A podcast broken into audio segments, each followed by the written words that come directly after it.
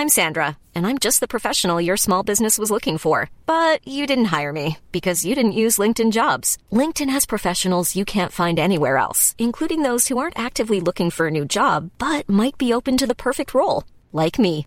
In a given month, over 70% of LinkedIn users don't visit other leading job sites. So if you're not looking on LinkedIn, you'll miss out on great candidates like Sandra. Start hiring professionals like a professional. Post your free job on linkedin.com/people today. Porque para ser purificado você precisa de sangue e água. Segunda parte. Comentário de Mari Persona. Davi não apenas reconhece que pecou, mas ele reconhece que ele é um pecador, que ele nasceu assim pecador. Esse é o primeiro estágio da salvação. Você reconhecer-se pecador, você reconhecer-se iníquo, sujo diante de Deus. E ele, e ele, ele, ele fala: Eu pequei contra ti, ó Deus. Contra ti somente. O nosso pecado é uma desonra para Deus. O nosso estado de pecadores, nossa condição de pecadores e os pecados que nós vamos acumulando no nosso currículo, porque nós nascemos pecadores, são coisas que afrontam a Deus. São uma afronta contra o próprio Deus. E Davi está contrito aqui e com o seu coração apertado, pedindo perdão a Deus, pedindo a misericórdia de Deus. E contando com essa misericórdia, pedindo a Deus para criar nele um coração puro e renovar um espírito reto. Esse é o desejo de Davi. Esse precisa ser o seu desejo como pecador. Ou nós não vamos sair daqui desse ponto. Mas esse tem que ser o seu desejo. Em Lucas, o Senhor Jesus fala assim: Eu não vim chamar justos, senão pecadores ao arrependimento. Se você não se considera um pecador, isso não é para você. Cristo não morreu por você, porque ele veio morrer pelos pecadores. Obviamente, a Bíblia fala que todos pecaram, sem exceção. Mas se você não se acha um pecador, como é que você vai? Como é que você vai aproveitar da salvação que Deus oferece a pecadores? Não, não tem como. Ele não veio chamar justos, mas pecadores ao arrependimento. Os sãos não precisam de médico, mas sim os doentes. Isso Jesus disse. Em Ezequiel, nós podemos até abrir lá, no capítulo 36 do profeta Ezequiel, nós vemos o, o modus operandi de Deus, a maneira como Deus faz para salvar.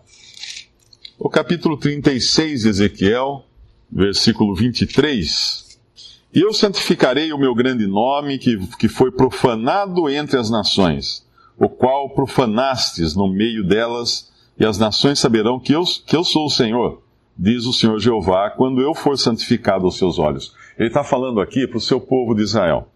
E vos tomarei eh, dentre as nações, e vos congregarei de todos os países, e vos trarei para a vossa terra. Então espalharei água pura sobre vós, e ficareis purificados de todas as vossas imundícias e de todos os vossos ídolos. Deus reconhece o seu povo, que o seu povo pecou. Esse é o primeiro. Tudo começa no reconhecimento de pecado. Aí Deus fala que vai trazer esse povo de volta dos países onde ele foi espalhado. Isso aqui ele estava falando no futuro que ia acontecer isso. E espalharei água pura sobre vós e ficareis purificados, e todas as vossas imundícies e dos vossos ídolos vos purificarei. Começa com a água. Deus começa salvando com a água. A água é o que purifica o pecador, a água é que limpa, a água que o deixa pronto para receber essa salvação. Deus começa com água. Olha que interessante isso, a ordem das coisas. E vos darei um coração novo, Porei dentro de vós um espírito novo, e tirarei o coração de pedra da vossa carne, e vos, vos darei um coração de carne. Um coração de pedra significa alguém morto nos seus delitos e pecados. Um coração de pedra não bate. Ninguém vive com um coração de pedra. Mas um coração de carne, ele pulsa. Esse aqui agora tem vida. Ele foi purificado com água, recebeu um coração novo que tem vida, que pulsa. E porém dentro de vós, ele fala no versículo 27, o meu espírito. E farei que andeis nos meus estatutos e guardeis os meus juízos, e os observeis. Deus dá um o espírito de Deus agora é colocado dentro desse que está sendo salvo por Deus. E só então ele é capaz de andar nos estatutos de Deus. Veja que os homens, eles invertem a coisa. As religiões ensinam: olha, se você andar direitinho, obedecer a Deus, fazer isso, fazer aquilo, fazer aquilo outro, você vai ter a vida transformada e vai ser salvo. Deus fala: não. Deus fala: eu vou transformar você para você andar direitinho. É essa a ordem das coisas. O andar é uma consequência de uma salvação já recebida de Deus. No versículo 28, e habitareis na terra que eu dei a vossos pais, e vós me sereis por povo, e eu vos serei por Deus, e vos livrarei de todas as vossas imundícias, e chamarei o trigo e o multiplicarei, e não trarei fome sobre vós, e multiplicarei o fruto das árvores e a novidade do campo, para que nunca mais recebais o próprio da fome entre as nações. Então vos lembrareis dos vossos maus caminhos e dos vossos feitos que não foram bons, e tereis nojo de vós mesmos, das vossas maldades e das vossas abominações. Uma, um outro resultado da salvação, da, da real, da verdadeira conversão.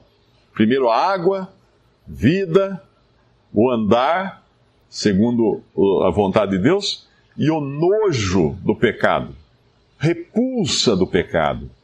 Um salvo tem repugnância, tem, tem aversão ao pecado.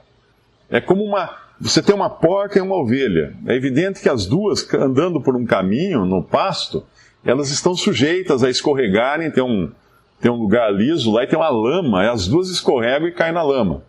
Eu pergunto, o que acontece com elas? Qual a reação da porca e da ovelha na lama?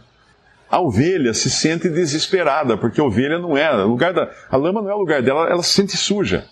Ela procura sair da lama o mais rápido possível e se sacudir toda e não vai ficar tranquila enquanto não, não derem um banho nela, de tirar daquela pele branca dela, tirar, tirar toda aquela sujeira. Ela quer sair. A porca, a porca quer ficar.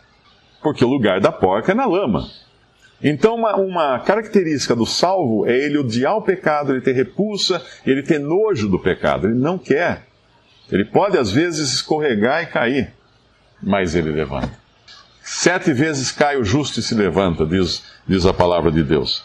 E aqui nós vemos essa repulsa. E, e mais adiante, no versículo 32, no começo do versículo, ele fala uma coisa muito importante.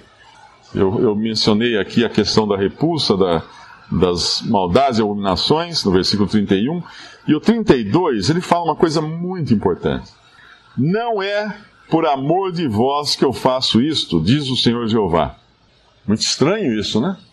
Eu pensei que Deus me amava, por isso que ele, ele ia me salvar. E realmente ele me ama e quer me salvar. Mas quando ele fala, ele dirige isso aqui para Israel, ele está falando para um povo que ele vai restaurar como um povo. Porém, os passos são exatamente os mesmos que ele usa para salvar uma alma. O método, vamos chamar assim, de Deus salvar esse povo no futuro, que vai acontecer isso, é a mesma coisa da alma. A água, depois vem a, uh, o coração novo de carne, andar nos estatutos. Falta uma coisa aqui que depois eu vou mencionar ainda. Mas veja que ele fala: Eu não faço isso por amor de vós. Ele fala por causa da reputação dele. Deus vai fazer isso com Israel? Deus vai restaurar Israel? Deus vai salvar Israel? Porque Deus prometeu que ia cuidar daquele povo lá atrás. E ele não vai falhar. Ainda que Israel tenha falhado, Deus não vai falhar. Isso também, para nós, é uma segurança tremenda. Quando uma pessoa crê em Jesus, uma pessoa é salva por Cristo, ela está salva eternamente. Nada pode tirá-la das mãos do Pai. As minhas ovelhas ouvem a minha voz, eu as conheço, elas me seguem. Ninguém as tirará de minha mãe, da de minha mão. E das mãos do Pai, ninguém pode tirá-las. Ninguém pode tirar. Ah, mas espera aí, e, e o diabo? Não, o diabo não pode tirar você das mãos de Deus. No momento em que você creu em Jesus, você está salvo. Nem altura, nem profundidade, nem anjos, nem potestades, nada pode separar você do amor de Deus, do amor de Cristo. Nada pode separar você das mãos de Deus. Você está salvo, você está salvo para sempre. Porque se, se Satanás conseguisse tirar você das mãos de Deus, ele levaria a glória de ter passado, deixado Deus para trás. Ah, mas e se eu cometer algum pecado horrível? nem os seus pecados são capazes de tirar você das mãos de Deus, porque senão eles seriam mais fortes do que a obra que Cristo consumou na cruz, do que o sangue que foi derramado. Nem você, nem ninguém pode tirar você das mãos de Deus a partir do momento que você foi realmente salvo. Deus então salva usando a água para purificar, dando uma nova vida para a pessoa, colocando-a na sua família, levando-a a, a andar nos seus caminhos, a sentir nojo do pecado. E quando a gente fala em água, dá para lembrar uma passagem em João, capítulo 3, quando o Senhor Jesus encontra-se com Nicodemos, ou melhor, Nicodemos vai se encontrar com Jesus, com Jesus à noite, e ele fala para Nicodemos: necessário vos é nascer de novo. O que nasce da carne é carne, mas o que nasce do espírito é espírito. Se alguém não nascer da água e do espírito, não poderá ver o reino de Deus. Que água era essa que ele fala? Como assim? Nascer de novo, novo nascimento por meio da água. Que água é essa? A maioria das religiões irá dizer, as religiões cristãs, irá dizer para você que é o batismo. Mas é estranho considerar que a água do batismo seja algo que vá dar vida para uma pessoa, quando a gente considera que o batismo é uma figura de morte. O batismo é uma figura de morte, você entra na morte, como os, os israelitas entraram no mar na morte. Que água é essa então? Que água seria essa que tem o poder de dar vida para alguém, o poder de fazer alguém nascer espiritualmente de novo? Lá em, em Efésios capítulo 5, versículo 26, nós encontramos a resposta de que água é essa que faz essa coisa tão maravilhosa ao ponto de pegar um morto e dar a ele um coração de carne, colocar vida nesse morto, para que Deus complete a obra nele. Capítulo 5 de, de Efésios, versículo 26, uh, no versículo 25 diz que Cristo amou a igreja e a si mesmo se entregou por ela para a santificar, purificando-a com a lavagem da água. De que forma? Pela palavra. Pela palavra. A palavra de Deus é a água que purifica.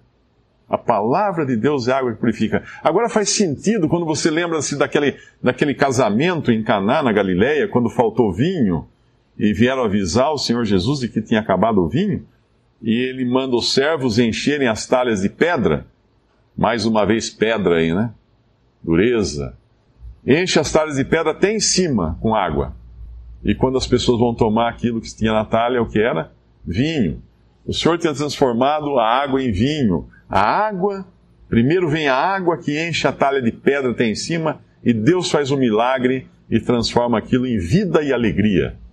Essa é a forma de Deus operar. Essa é a maneira que ele faz em qualquer pessoa. Também lá em 1 Pedro, capítulo 1, nós encontramos outra vez essa água. Na primeira epístola de Pedro, no capítulo 1, versículo 23, aqui vai mostrar esse poder que a palavra tem de gerar você, de gerar de novo alguém. Sendo de novo gerados, não de semente corruptível, mas da incorruptível pela palavra de Deus, viva e que permanece para sempre. Pela palavra de Deus. Você só pode ser gerado pela palavra de Deus. Visite respondi.com.br. Visite também 3minutos.net.